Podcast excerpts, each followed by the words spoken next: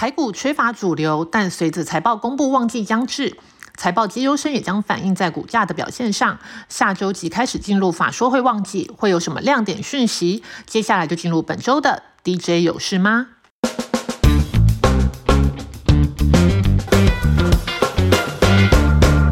照惯例，还是先来谈一下美股。据永丰金证券表示，美股 Q 三财报到目前为止看来，全指股中表现较佳的公司有例如 Microsoft、Amazon，比较差的有 Tesla、Google、Meta 等。目前为止表现为好坏各半，维持原先的中性看法。但现在就算是财报公布只看到一半而已，接下来自十一月初到第二周，还有很多重量级公司要公告财报，其中也不乏很多大家关心的 AI 股。所以财报将持续影响市场，并对同业的股价造成影响。此外，在新晶片禁令中闹得沸沸扬扬的 NVIDIA 将会在十一月二十一号公告财报。NVIDIA 的时间向来都比较特别，这个投资人要稍微记一下。因此，市场也会特别关心，假如未来都无法卖 AI 晶片到中国了。对 NVIDIA 到底扣多少分？这场法说会应该也会牵动全球金融市场。回到台股，在下周大事的部分，半导体部分，下周世界先进将召开法说。八寸代工市况仍在谷底，目前看来到明年上半年前都不会有所期待。而之前市场传出的世界先进会在新加坡盖十二寸厂，预期将会是法说会的关注重点。据传，世界先进将以二十八纳米以上的成熟制程切入，最快二二零二四、二零二五年。陆续整地新建盖厂，并导入机台，二零二六年开始试产。下周在在 IC 设计族群将会有原相、M 三一、立志、深全、联勇以及敦泰召开法说会。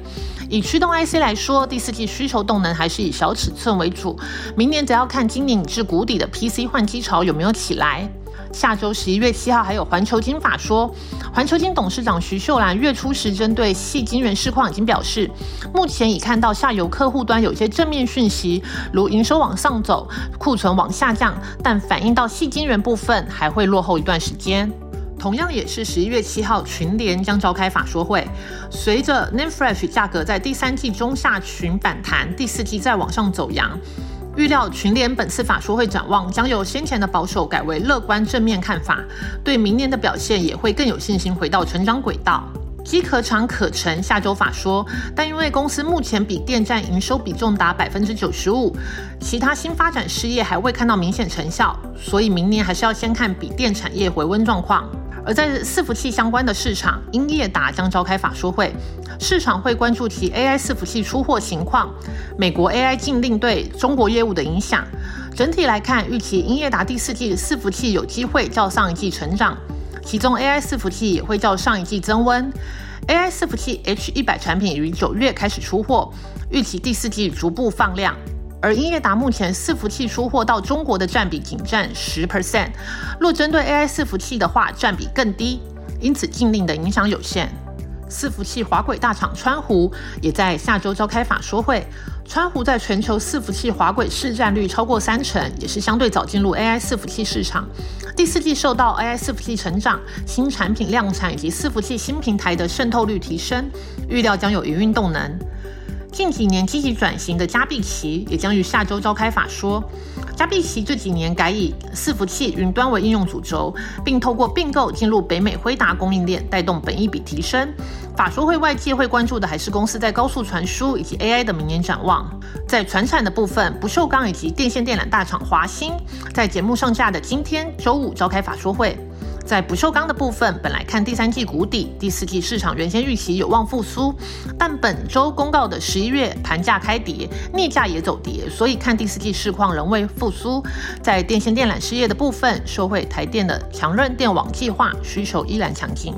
十一月七号，台塑集团的业绩发表会。因公司高层十月下旬已有先释出对后市看法保守的讯息，主要因为需求低于原先预期，而以巴战争推动的油价上涨，但需求没跟上，下游的涨幅没有办法追上上游的原物料价格上涨，利差缩小，所以对第四季相对保守。纺织大厂卢红也将于下周召开法说，第三季毛利率值得期待，第四季估营收季增年增渴望有双位数的成长，目前订单能见度可达明年的一到二月，年增幅也渴望有双位数的表现。另外，十一月九号还有富邦媒 Momo 的法说，法说会刚好介于今年的双十一档期，但因为去年的双十一基期高，再加上有新进同业，今年没有设定双十一的业绩目标，但相信消费者对双十一的购物热度应该会不减。下周还有租赁业者中租 KY 法说会，中租集团在各个市场的营收还是持续上升，不过目前仍在消化升息循环以来的资金成本问题，获利比较难有表现空间。而中国市场这一季的研制率应该还会是法说会的焦点。法说会大家应该还是会关心中国中小企业设备租赁景气回温的情形。在新股的部分，下周则有泽米科技股票代号六七四二的上市前业绩发表会。泽米为光学镀膜厂商，年营收已达近十亿元的规模。不论是美系手机厂的智慧型手表，日系电子厂推出的 VR 眼镜，甚至是全球第三大 CIS 厂的车用晶片，都有泽米的镀膜技术。今年上半年，泽米税后获利为三千三百四十二万元，EPS 为零点五五元。在活动的部分，已经连续第三年举办的沉淀论坛，即将在下周五登场。这个论坛是成大电机学院邀请已经毕业的业界校友回母校进行专题演讲。今年演讲的阵容包括东台董事长、华硕执行长、华邦电总经理、秦景光电以及耐能智慧。主题则围绕在今年最夯的主题——生成式 AI。另外，南茂董事长郑世杰也会参与。媒体会关心其在驱动 IC 以及记忆体的封测市况。下周十一月六号，台华将举办记者会，说明产业展望。目前承揽业者普遍评估，海运有看到货量回升，空运则是电商待望。第四季将有供不应求的现象，运价持续回升。台华应该会有类似的看法。另外，下周也将有导线架大厂顺德的七十周年庆。顺德是从文具厂起家，一刚开始呢是从制造铅笔刀起家，后来发展一系列美工刀、文具、订书机等产品，目前则已经是做到全球功率导线架的龙头。在后市展望的部分，导线架的联动性与车市联动度较高，所以要观察车市以及电动车的渗透率。短期车市虽然杂音较多，但长期在电动车的趋势下，受惠还是最大。在热门族群的部分，本周挑出的生化甲以及医疗资讯科技类股。在生化甲部分，手机 PA 库存调整比细半导体还要早开始，历经超过一年半以上的整理，库存已经清理的差不多。第三季客户拉货力道明显回升。第四季持续往上，包括晶圆代工厂稳茂、宏杰科、磊晶厂全新，第四季都会持续走强。明年市场预估手机市场连跌两年后会迎来回温，生化甲三雄的营运表现也会同步走阳。在医疗资讯类股，医疗检验服务厂商搭上 AI 的顺风车，但是主要的判读仍以传统的 AI 为主，仰赖大量医疗资讯学习，目前也仍需要持续的取证通过法规合格。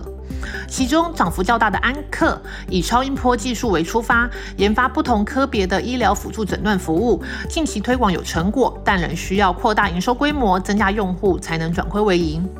另一档长加智能，十月由脑出血侦测系统获得美国 FDA 上市许可，放疗系统勾勒系统、骨闪烁显像电脑辅助侦测平台获得台湾 TFDA 许可，成为新的营运动能。以上就是本周的 DJ 有事吗？希望对大家都有帮助。那我们就下周见喽，拜拜。